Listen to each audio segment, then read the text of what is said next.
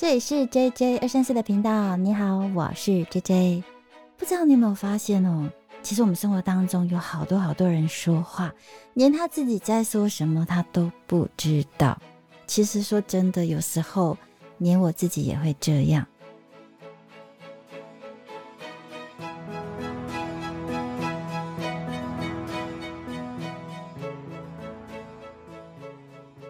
最近的疫情啊，大家是不是都开始准备要打第三剂疫苗了？说实在的，看这个版谁感觉真的越来越严重，所以政府开始鼓励我们赶快施打第三剂疫苗。其实我看到当下的反应，我想说，嗯，也好，因为至少打了三剂之后，防护效果应该会比较好。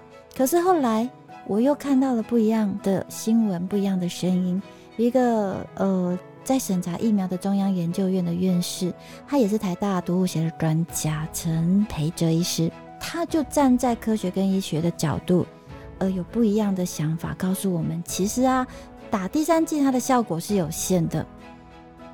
我当下看到这个新闻的时候，我心里都在想，嗯，那到底要不要打第三剂呢？我问你，要是你，你选择打或不打，应该还是选择会打吧？为什么？对呀，我心里都在想，诶，为什么多数的人在打，政府也是下达这样子的施政方针，可是政府真的有思考过，还是因为大多数的国家都是这样做，所以我们的政府也跟着做呢？其实啊，本来我身边有很多的朋友，他们是不想打第三剂的，可是他又害怕，哎呀，万一没有打第三剂，然后被感染了，那不是更麻烦吗？而且大家都打了，我自己没打。好奇怪哦，算了算了，还是去打好了。而且反正打自己也不会吃亏啊。其实我生活当中也常常都会有类似这样子的想法，就是我们常常在生活当中会发生这样的状况。什么样的状况呢？就是别人做了我不做，感觉很奇怪，所以好啦，算了，我就跟着做好了。所以对我来说，这样的行为我把它解释成从众行为，也就是一般人的心态都是这样子。其实啊，我们大部分的人在生活当中都是属于这样子的人，就是都会跟着做。全世界有一个很有名的比例法则，就是八十二十法则。什么意思呢？就是全世界的财富掌握在百分之二十人的手中，而他们掌握了谁的财富呢？当然就是剩下那百分之八十的人喽。所以啊，生活当中我们可能真的没有办法当上那个掌握全世界财富的百分之二十的人，但至少至少我们期待自己不要成为那百分之八十被操弄的人。那到底要怎么样做到呢？至少啊，要像我刚刚说的，不应该有从众的心态。我们不要那么无脑的跟那个百分之八十的人做一样的事情。至少这是最简单、最简单的第一步。那第二步呢，就是。我们呐，哎，要善用自己的脑袋，就是还是要好好的去思考一下，善用现代的资讯工具，好好去了解一下，到底所谓真实的状况是怎么样。可惜呀，其实吼，我的书真的是都塔里卡扎片阿克呀，哎呀，讲都很会讲啦，但是真的在生活当中遇到事情的时候，哦。我觉得真的很难去思考或认真的去把它给实践出来，诶，所以我才说，真的说的比做的简单，哎，不容易呀。但我们还是可以慢慢的去学习跟改变，所谓的刻意练习，不然我们真的会像一群那种盲从的人。虽然可以确定我们不孤单呐，因为大家都大伙儿嘛，大家都一起嘛，因为都是一群人嘛，反正。要做什么一起做，但是一群人如果像行尸走肉一般，会让我想到那种韩国片。你记得有一部片叫做《失速列车》吗？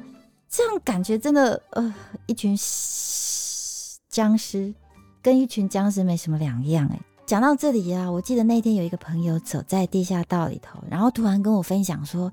我知道以前有很多的米卦跟卜卦之类的算命。他说那时候他年轻的时候啊，也曾经在地下道去算过米卦。他说啊，米卦的那个算命师跟他说，他的事业啊以后要好，一定要跟女人有关系呀，不然就是要靠说话的行业。还有还有，还告诉他说，未来你一定会生两个小孩。嗯，你猜他有没有相信？他告诉我说，他完全不相信算命这个东西呀。可是你知道吗？因为我认识他，我发现呢，他冥冥之中，他其实他的意识却选择相信了。他选择他想相信的就是赚女人的钱，因为算命师说你要赚女人的钱，你这辈子才会有钱，你的事业一定要跟女人有关系。所以冥冥当中他就被催眠，朝着这方向在走，只是他不自觉啦。但是他不想要接受有小孩，他很讨厌小孩，他就打死也不愿意接受，他宁愿去结扎哦。好。那听完我这朋友的故事，你有没有发现，其实不是他不相信算命，诶，他自己说他不相信，但是潜意识里头其实他是相信的哦。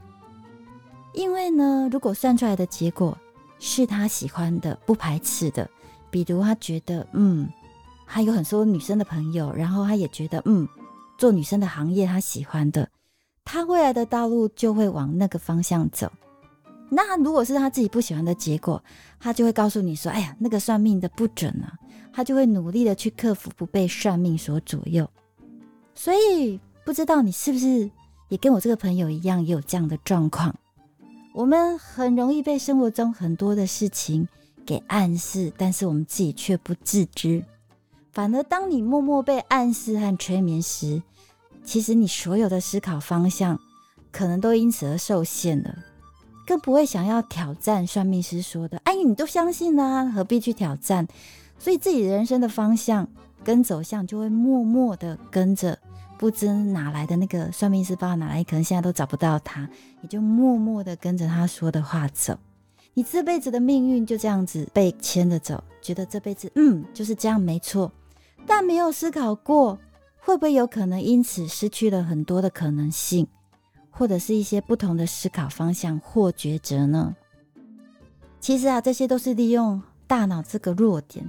如果你相信这些很准，你自然就会觉得很准。但真的是这样吗？其实啊，我们不要成为一个盲从的人，没有用大脑去思考的人啊，讲都很会讲，可是做都做不到。冥冥之中，我们就还是会被牵着或拉着去，对不对？好，所以接下来我想要分享生活中的盲点。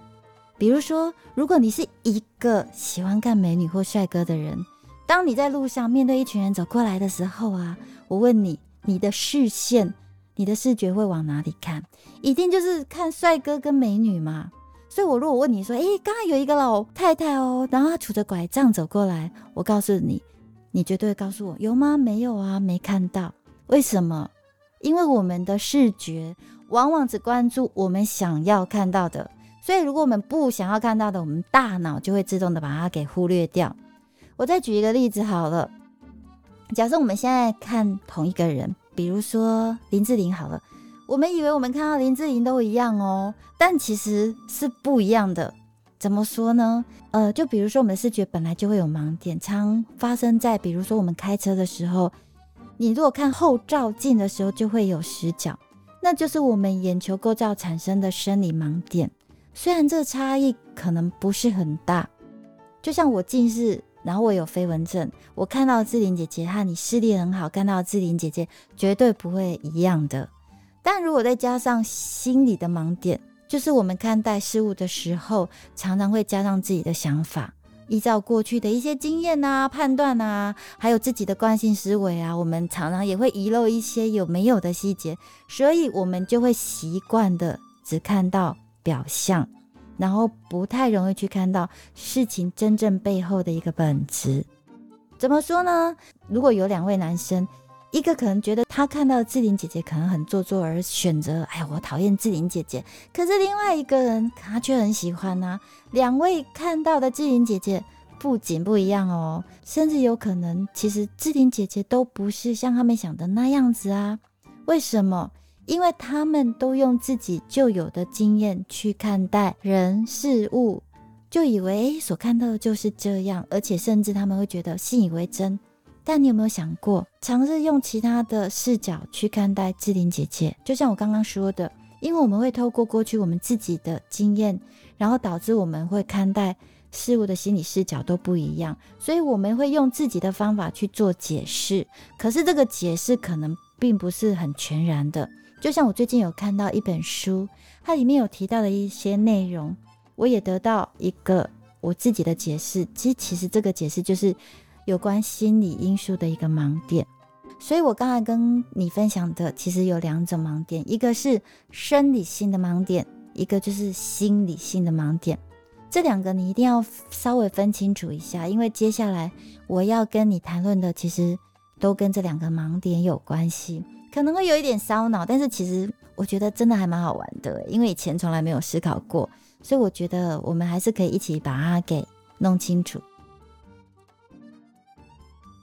接下来。你再想一下哦，我们生活当中是不是也常常有这样子的经验？像我啊，常常忘东忘西，常在找东西，尤其不是找眼镜啊，就是找钥匙，然后怎么找都找不到，但最后却发现啊，就在你眼前呢。可是我就是找了老半天都找不到它。不知道你有没有跟我有同样的经验？常常生活当中，我们常会认为自己好像已经观察了非常的仔细啊，可是其实。并没有哦，这些就是常发生在我们生活上的所谓的视觉的盲点，但或是可能因为心理因素所产生的盲点也是有可能呐。当然，盲点不是只有视觉，你的性格啊、认知啊，或者是你的思维等等的这些，也可能都会造成盲点哦。常常听到一些生活上当中都有人。有一些生活的经验谈呐，就像我们常常会看到别人哭，就认为哎呀他在哭泣，不知道怎么了或心情不好才会这么难过，或者我们常会觉得哇那个人气质很好哎，他一定是学音乐的，有没有常常听人家这样说，或者是说哎呀你他交往的那个男生是理工男，一定很宅啊，所以跟他这种人交往一定非常的无趣。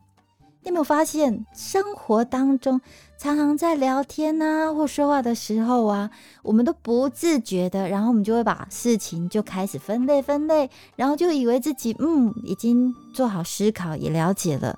我问你哦，在哭的人，他一定就是难过吗？搞不好他是喜极而泣呢，因为诶，搞不好摆脱了或终于解脱了某个人，开心到不行，对不对？那气质很好，一定就是学音乐的吗？我气质也很好啊，我也不是学音乐的，没有啦，这段 这段要删掉。好，理工男一定很宅吗？我们也很多人不是学理工的，也很宅呀。所以呀，我们平时都只是在利用常理，在寻找一个逻辑，然后其实我们的大脑真的没有在思考。说真的，就像我每次使用三 C 产品的时候，我的朋友跟同事每次都一直在教我，然后我也很认真、很认真的去学，而且很认真想要把它记起来。可是可能经过一天或两天，我就又忘了，然后我又会再去问一次。然后我的朋友都会跟我说：“为什么你每次都问同样的问题？怎么就在讲的时候，你不要好好的把它记起来呢？”说真的。在当下，我真的很认真、很认真的把它记起来，可是我就是记不起来呀，因为这对我来讲真的觉得很难呢。就觉得这么简单的事情，我的朋友就会觉得这很简单啊，为什么你老是搞不清楚呢？可是说真的，三 C 产品对我来讲真的不熟悉，那种感觉很像以前的人对于钱啊，从提款机跑出来这件事无法理解一样的道理。就是古早人要用科技产品很难呢，你知道吗？讲到这里啊，我就突然想到，其实我对我妈妈好像也是这样。我常常跟她说，她说那个赖呀，手机你打电话来，我就是没办法接听啊。你说按一下就好了，怎么按怎么按就是不行啊。我就说就按一下就接通啦，这么简单，就为什么不会就按那个钮啊？可是其实。也是因为我的心里没有好好的，也没有客观的去看待我妈妈的状况，她就是理解力不足，或加上有年纪的，本来他们就是记忆不好啊。山西这种科技的产品本来真的就是很陌生，但我们总是用自己的惯性思维去想对方的状况，导致自己心里头就觉得很不愉快啊，或者是很不能够去谅解，这些都是我们生活当中常常会遇到的一些盲点。讲到这个，我想要请问你，你知道我们平常每天每人会查看手机几次吗？我很认真的查了一下，那研究有显示说，台湾每天使用手机已经超过全球平均值的五十五分钟，哎，等于是你三点二分钟你就会拿手机起来划。如果你每天查看手机的时间间隔不到三点二分钟，哇哦，那表示你是重度的使用者的。你就要稍微注意一下了。我们呢，其实都会花很多时间在上面浏览，去看 FB 啊或者 IG 啊，去看看啊别人的生活啊，无意义的暗赞，让对方以为哦，我有参与你的生活哦，我是你的朋友，我有在关注你哦，甚至希望别人来回应我们的 po 文，表示我们也是被在意的。或者没事就想要用赖找人聊天呢，弥补自己的空虚感，或者是那段时间你可能也不知道自己在安排什么，然后你就你滑呀滑的跟人家聊聊天，殊不知漫无目的的聊天，可是有时候却让我们每天的时间就这样流失了。我们以为生活很有意义，可是实际上真的吗？并没有诶。所以在这里的举例，我想要问你。你觉得这样的状况到底是生理的盲点还是心理的盲点呢？欢迎你在留言区分享给我你的答案哦。好啦，接下来我想要再问一个问题了。如果我说现在开始停电两年，你会觉得如何？不能刷信用卡哦，也完全没水没电，全部都没有。你觉得你的生活会变怎么样？说真的啦，我觉我觉得我们真的要学会断舍离，把时间用在值得人事物的身上。毕竟时间是我们最重要的资产。